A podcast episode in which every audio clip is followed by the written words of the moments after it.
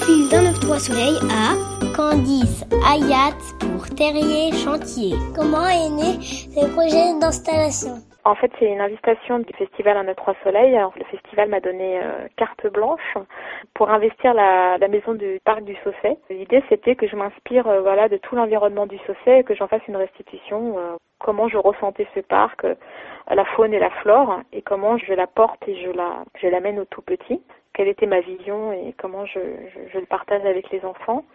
J'adore, moi, dans mon travail d'artiste, révéler l'invisible, montrer des choses anodines, euh, des petites choses, vraiment être dans le regarder de plein de manières et puis surtout euh, découvrir ce qu'on ne sait pas. Et là, je me suis beaucoup intéressée dans ce projet à tous les habitats des animaux du parc qui sont souvent terrés, qui dorment le jour. Et j'ai beaucoup travaillé du coup sur euh, les habitats, la trace, l'absence, la présence, les crottes, les empreintes. Donc j'ai vraiment essayé de faire quelque chose d'assez ludique. Ça va être un parcours et je m'inspire aussi pas mal de l'idée du chantier parce que je trouvais que c'était intéressant de travailler sur la construction, la construction des habitats des animaux et comment l'humain s'inspire de la construction des animaux et comment les animaux aujourd'hui créent leurs habitats aussi intriqués avec euh, les matériaux de construction aussi de l'humain parce que les animaux vivant en bordure de ville ou près des villes, comme les oiseaux qui utilisent par exemple des fils électriques pour faire leur nid. Euh, aujourd'hui, il y a une intrication des deux et aussi comment l'humain s'inspire donc euh, de, de, tous ces matériaux et les transforme en matériaux euh, manufacturés. Donc j'ai bien aimé l'idée du chantier. J'aime beaucoup l'idée du jeu libre et tout ce champ des possibles dans un chantier. C'est pour ça que j'ai appelé ça aussi terrier chantier et c'est aussi un peu jardin en chantier. Ça c'est une balade dans un jardin en chantier. Quel est le moment de la station que vous avez préféré?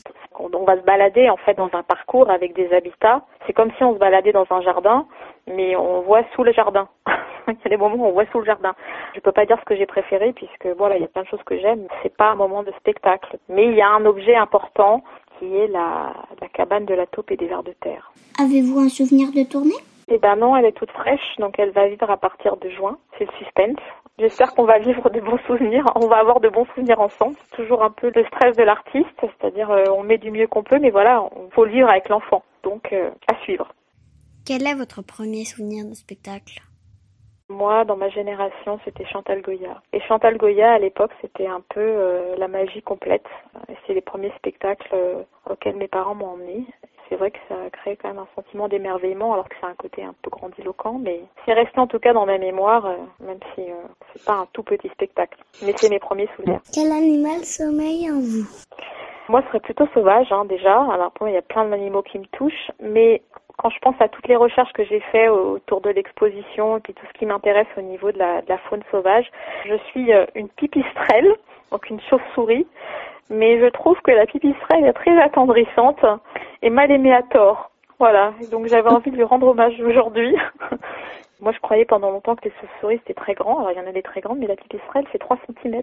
C'est des animaux dont on a peur et en fait, c'est parce qu'on les connaît pas. Et je trouve très important finalement de démonter les idées reçues euh, de plein d'animaux sauvages parce que finalement, parce qu'on les connaît pas, euh, ils sont censés être nocifs ou pas bons et c'est juste parce qu'on les connaît pas. Donc, il faut aller à leur rencontre et j'espère que par l'exposition et puis tout ce que fait un 9-3 Soleil, euh, petit à petit, les enfants et leurs parents s'apprivoisent avec petits et grands animaux, pas que domestiques justement.